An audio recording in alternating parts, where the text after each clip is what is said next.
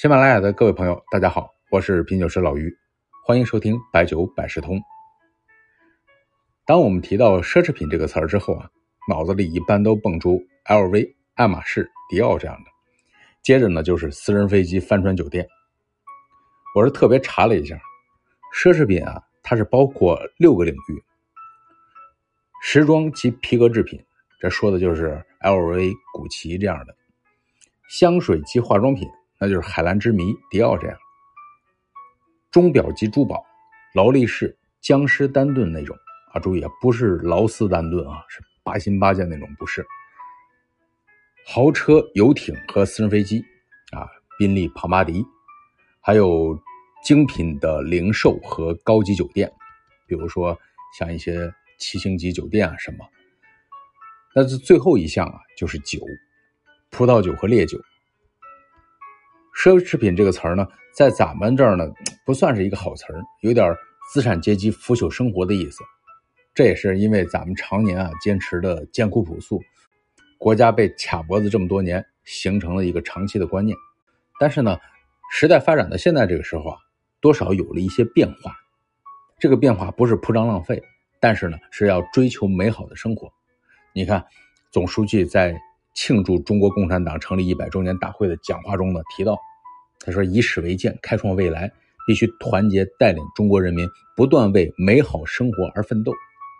那这个美好生活啊，代表的是生活品质的提高，也是在商业活动中一个参考的发展方向。不同的时期有不同时期的时代印记。那随着消费升级，人民生活的富足，一些高端消费会逐步走入我们老百姓的视野。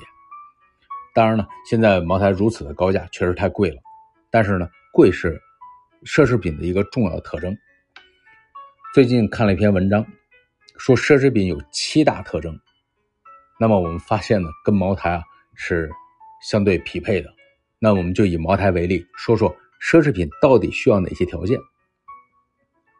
这第一个条件啊，就是产品具有高质量的品质。茅台的品质毋庸置疑，幺二九八七的工艺。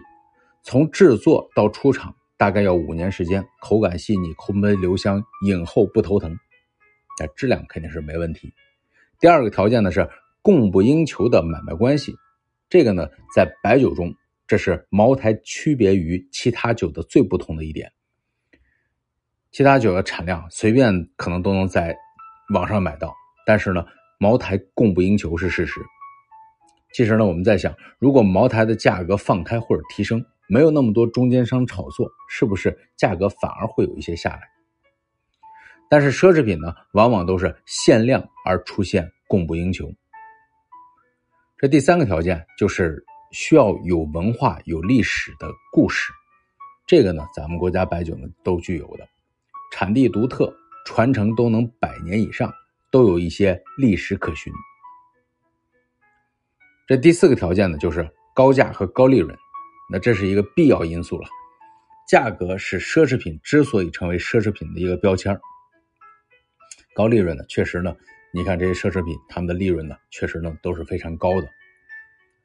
第五个条件呢，就是可以用作收藏品和投资品。那这点呢，茅台已经不单单是收藏品了，而且呢，有很强的金融属性。所谓金融属性呢，就是能够贮存后升值，流通性也特别好，有一些类货币的性质。能达到这一点，必须要得到大众的广泛认同。那么第六个条件呢，就是要有尊贵的感受，那这就是社交属属性。一袋这瓶酒决定了这个饭局的质量，那基本上，呃，这瓶就不用多说了，高端有面子。那天呢，我在烧烤摊上看几位吃烧烤喝一瓶精品茅台，马上有一种大于饮远于市的这种错觉。第七个特点。奢侈品的符号意义重于它的实用价值，这个很好理解。如果要单要看饮用价值，茅台不值这个价格。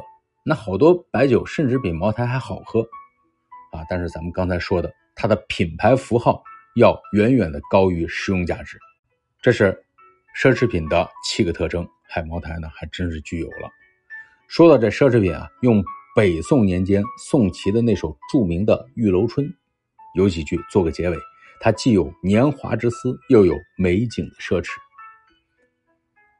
浮生长恨欢娱少，肯爱千金轻一笑。